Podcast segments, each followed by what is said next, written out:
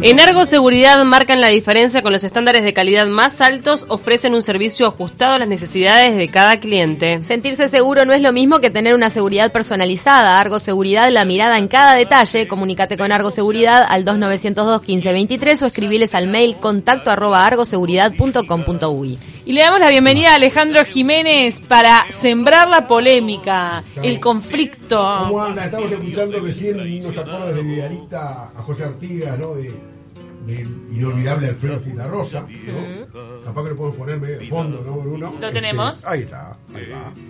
Y para, no, para hablar un poco de, a, a partir de lo que, de lo, lo ha pasado con Artigas últimamente, ¿no? Muchas cosas. Este, Bueno, primero que celebramos el natalicio. exactamente. Pero en la previa de esa celebración escuchamos a una eh, a un Fantino, eh, de alguna manera Fantino, el periodista argentino, Sí. entrevistador mega famoso, él manifestó o dio a entender que Artigas este, era más rioplatense. Exactamente, pero uruguayo. quiero antes darle un saludo a la gente de la productora Balbano que hizo estas intervenciones, la de Artigas con tapaboca, hizo de varios, hizo de Carlota Ferreira, a Nicos Cafieso, Meggy Martínez, Diego Fernández y Carlos Yáñez, Ah, que están en la página, en el Instagram de ellos está esa, esa serie de intervenciones que tienen que ver, en este caso, Artigas como protector de los uruguayos, ¿no? Protector del pueblo libre, pero en este caso con tapabocas, protector de los uruguayos, ¿no? Está por acá. Es buenísimo, lo vi que en Este, tus redes. Ahí está. Y bueno, eh, Fantino un poco tiró, encendió la polémica, ¿no? Porque dijo, para muchos Artigas es uruguayo, pero es nuestro. Después se desdijo, dijo, quiso decir que quise decir que también es nuestro. Lo que le dio respuesta, por ejemplo, varios, Diego del Grossi, recuerdo que también creo que contestó, el presidente de la calle Pau dijo, podemos dar batalla por el tango, por el dulce de leche, por Gardel, pero Artigas no amerita ninguna discusión. Y ahí tenemos a alguien que vamos a hablar de este tema con Eduardo Nocera, un gran amigo, es este eh, mm, profesor de Historia Argentina en la Universidad de La Matanza, profesor de Historia Regional e Historia Latinoamericana en la Universidad Nacional de las Artes, tiene dos libros sobre Artigas y está por salir un tercero, que es el Congreso de Ábalos, porque se cumplen 200 años del retiro de Artigas también, en el año 20, hay que recordarlo. Claro. Por ahí anda Eduardo, ¿cómo andás? ¿Qué tal Alejandro? Muy buenos días, te saludo saludo por supuesto a las conductoras, muy agradecido por esta comunicación. desde el partido de la desde el partido de Morón, mejor dicho, iba a decir la matanza, ¿no? La presencia de Eduardo. Y bueno, Eduardo, eh, nos conocemos, pero nunca te lo pregunté. ¿Cómo nace tu admiración por Artigas? Mi admiración nace fundamentalmente por el artiguismo como movimiento emancipatorio, ¿no? Artigas, sí, jefe de ese movimiento de, de unión de pueblos libres, pero claro, cuando uno revisa la historia, generalmente Artigas fue escamoteado, ¿no? A los manuales y a los programas educativos, cuando uno se, se forman los profesorados o hace licenciaturas, etcétera, generalmente es eh, invisibilizada su tarea revolucionaria, incluso la construcción de la Liga Federal, generalmente se pasa de largo o se la menciona muy escuetamente. A mí me parecía que ahí había una clave que había que interpretar, que pensar y que vivenciar, ¿no? Por eso me interesaba también hacer recorridos y trabajos de campo en el área extensa en la cual existió y aconteció el artiguismo. Eduardo, te voy a provocar ya de primera. Te voy a decir, ¿eso pasa solo en Buenos Aires? ¿Ese ninguneo? ¿O en las provincias? Pues en las provincias hay una vieja tradición de historiadores, artiguistas, Escuya Meguino, Busanich. Eh, ¿Solo en Buenos Aires eso o es en toda Argentina? No, eso se ha ido eh, modificando en los últimos años. De hecho, nosotros hemos incorporado a los programas eh, muchos eh, capítulos acerca del federalismo, el origen, la conformación de la propia provincia oriental y después cómo se fue organizando la Liga Federal. Hoy justamente se cumplen 205 años del Congreso de Oriente, ¿no? Del 29 de junio de 1815. Todo eso en Buenos Aires ya se ha ampliado y en las provincias, claro, vos haces mención al gran santafesino Busaniche, por, supuesto, este, eh, eh, en Entre Ríos, en Santa Fe, eh, en Corrientes, en Misiones, la presencia de Artigas siempre estaba. Lo que pasa es que la construcción que se hace a nivel historiográfico tiene una impronta muy fuerte de la metrópoli. Hay un centralismo, ¿no? Eh, grande en la educación todavía y, y en tantos otros aspectos que tienen poco y nada que ver con el espíritu de Artigas. ¿Pudo haber algo así como eh, durante un tiempo, no ahora, con respecto a Artigas, de esto no se habla en una clase de liceo, como le decimos nosotros, o de escuela, en algún momento? se hablaba, eh, pero muy rápidamente, no, sin profundizar, porque eh, se ha considerado que el procerato uruguayo lo constituyó como su principal hombre, su referencia insoslayable, y que nosotros tenemos otros héroes. Generalmente se, se, se apoyaba mucho más la historiografía en el periodo independentista en la figura de San Martín, en la figura de Belgrano, en el Congreso de Tucumán y no en el Congreso de Oriente o en el Congreso de Ábalos. Es decir, eh, tratar de eh, argentinizar desde el punto de vista del Estado-Nación, que es lógico que todo Estado-Nación intenta construir su propio relato de sí mismo y hace uso de, de, procesos y de héroes que muchas veces no fueron nacionales en el sentido del Estado-Nación, sí nacionales en cuanto a la búsqueda de una nación americana común, que era la nación americana que ya eh, uno encuentra en la conformación propia del virreinato, ese espacio geográfico, allí trabajaron muchos grandes hombres y grandes mujeres. Artigas indudablemente es uno de los principales referentes de esa área y bueno, nosotros eh, intentamos lograr, y creo que lo estamos logrando, eh, incorporar esto que consideramos verdad histórica. la región tuvo distintos procesos y movimientos libertarios, emancipatorios, pero como el artiguista, con su doctrina, con su pensamiento unionista, con la conformación de los pactos interprovinciales y la realización de congresos, indisimuladamente es el periodo más fecundo y que hasta el día de hoy nos ofrece un programa a seguir y nos da respuestas a muchos problemas que Artigas pensó y los artiguistas pensaron y que hoy por hoy están todavía irresueltos, ¿no? Evidentemente, un poco lo que te estoy escuchando, y entonces se puede decir que el adalid del federalismo en, en esta región fue Artigas, porque eh, no podemos olvidar que de Rosas, por ejemplo, ¿no? Viva la Santa Federación, ¿no? O de, o, de Güemes también, ¿no? Este, evidentemente, de Güemes.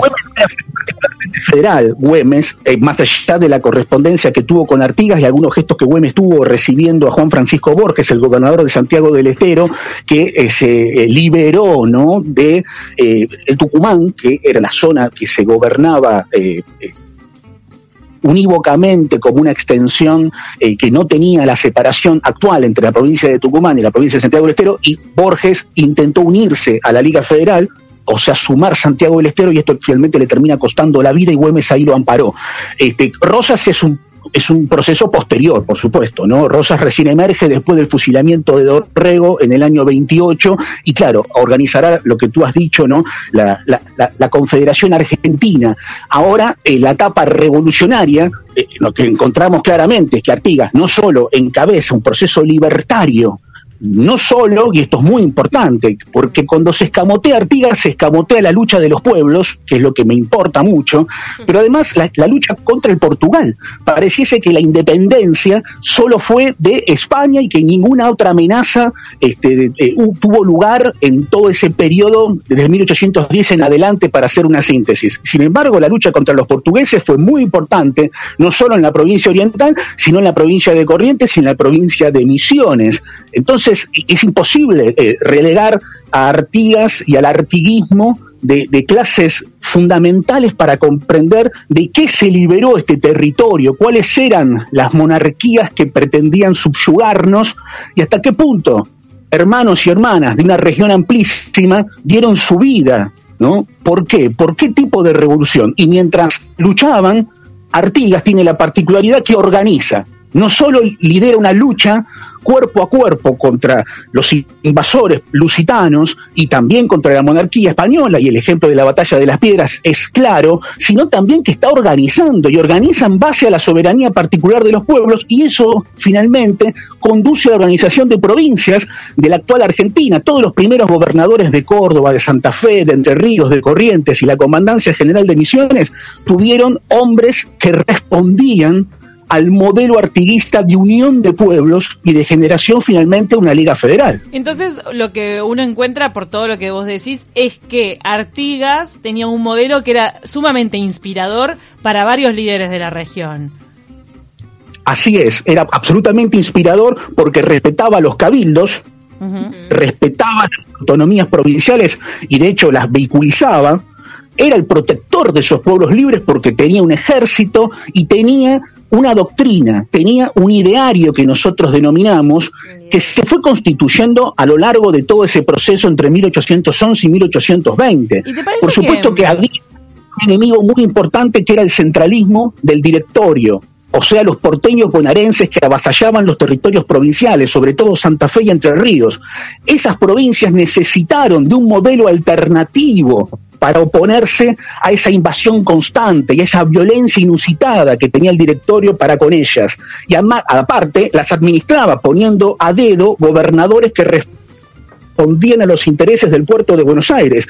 Ese modelo para oponerse, esa construcción de un edificio alternativo al centralismo que respondía a la unidad de régimen, es decir, Buenos Aires a la cabeza del Estado a constituir, lo ofreció el artiguismo, con la soberanía particular de los pueblos, la unión entre villas, caseríos y pueblos, y la conformación de provincias. La primera provincia es la provincia oriental de 1813, pero después surge Entre Ríos, surge Corrientes, y así se van encadenando las provincias que en el año 15 ya tendrán la conformación de la Liga Federal. Eduardo, mirá, acá justo estoy escuchando con atención, pero tenemos a Camila, tenemos a Paula, tenemos a, Cecilia también, y Camila quería justo hacerte una pregunta. No, nos están llegando algunos mensajes, nos dice, eh, para que veo quién era.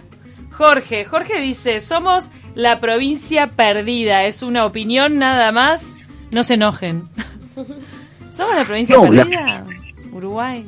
La oriental, por supuesto, que eh, eh, eh, sirvió como ejemplo, como modelo de que se podía constituir una entidad, ¿no? Este, que tuviera la autonomía necesaria para autoadministrarse a nivel civil, a nivel militar y a nivel eclesiástico. Y al mismo tiempo, ese modelo es el que replicaron las provincias litoraleñas argentinas, pero también Córdoba. Siempre los primeros gobernadores de las provincias seis que forman parte de la Liga Federal fueron de tendencia artiguista. Está ahí la clave del respeto a los cabildos y a la unión de los pueblos, villas y caseríos que se hacen ejerciendo esa autodeterminación y pudiendo de esa manera otorgarse un poder que está basado en una doctrina, está basado en una idea firme que puede contraponerse a la única idea que el puerto de Buenos Aires tenía, que era gobernar a como dé lugar a todos los territorios que conformaban parte del virreinato. Pero si estalló el virreinato en 1810 y no hay más aparato colonial, Buenos Aires no tiene ningún derecho adquirido. Buenos Aires tenía derechos cuando era la capital del virreinato por elección de Carlos III. Ahora cada pueblo puede gobernarse a sí mismo, cada pueblo ha de ser libre. Y ahí está Artigas enseñando un camino. Eh, eh, vamos a ir terminando, Camila. No, un último mensaje. Cuando la historia se lea con realidad, sin emoción y dominio, Artigas es del pueblo por el cual luchó y murió. Pichi, junto al ejército que lo siguió. El Pichi ese estará, no sé si, si es este el predictor del... Eduardo. Y murió Pichi. no, Pichi es como, como en la pobreza. Y dice, no este que lo traicionó, Norberto BH. Sí, es que murió muy mal, la verdad. nosotros somos el pueblo que lo traicionó, según Norberto. ¿Lo traicionamos? Yo no, trato de utilizar ese término traición. Entiendo que hubo procesos eh, históricos que se desencadenaron y hubo muchísimos lugartenientes o caudillos que fueron poco a poco alejándose del sistema, que así lo menciona Artigas, ¿no? Desde el año 17, ustedes saben, Rufino Bausá, los hermanos Oribe, llegando al 20 con Fructuoso Rivera e incluso después con Francisco Ramírez, Estanislao López y finalmente con los caudillejos correntinos que también abandonaron el proyecto artiguista. Ahora, todo eso ocurrió después de muchas peripecias comunes que establecieron estos hombres, pero que establecieron esos pueblos y establecieron esas provincias constituidas a partir del año 13. El artiguismo entonces hay que observarlo con una mirada absolutamente regional, porque los orientales, si bien son los nacidos en la banda oriental, en su ejército tuvieron también cualquier cantidad de misioneros, como sabemos perfectamente, y también de correntinos y enterrianos. Fue muy importante el aporte de otras provincias al ejército artiguista, que no es evidentemente lo, lo que debemos señalar como el principal aporte de Artigas, sino precisamente el modo en que él encontró organizativo en forma de confederación para reunir a los pueblos, religarlos en una liga, después de que desaparece el virreinato y hay que empezar a organizarse. Eduardo. Artigas libera y organiza. Eduardo, te tenemos que dejar Sí, porque estamos muy cerca del informativo. Ni que hablar que cuando se pueda venir, venís a Montevideo y te- Claro, vas a venir al estudio, obvio. te vamos a invitar. Este, y bueno, y por supuesto que. Y, y bueno, nos estamos viendo para tomarnos una, o allá o acá. Ahí ¿no? está. Donde Pero sea. claro que sí, vamos, vamos a estrecharnos en un abrazo y seguir compartiendo esta pasión por, por el proceso artiguista y por la propia figura de Artigas. Les agradezco mucho con la, la pasión comunicación. que habla de Artigas. Muchas gracias, Eduardo Locera. Y bueno, este, estamos, nos estamos yendo. No sé. Y muchas gracias a Luis Ernesto que dice, no sabemos nada, preciosa nota. Mis saludos a Eduardo Nocero, siempre claro, nos manda Hugo. Gracias. Muchas gracias, sí, Eduardo, es que realmente no se sabe mucho, ¿eh? Y se enseña muy mal en la escuela. Gracias, Alejandro Jiménez. Vamos a hablar de. Gardel, de otro de los íconos Ah. uruguayos, el próximo lunes. Que es estás metiendo francés. con No, todo. Es pues, francés. Hay que fundamentarlo. Te Vamos. estás metiendo con todo lo, los Fundamentación íconos francés, hay que fundamentarlo. Es francés. No voy a fundar, fundamentar el uruguayo. ¿Cómo el camiseteo uruguayo tiene que tener cierta base, no? Eh, Esa es la- la conclusión que saco de, después de escuchar a Eduardo hablando tanto de Artigas y cómo era lo que nosotros teníamos a mano como para crear una identidad de país. Queda- dejamos con 970 Eso. noticias. Chau, chau.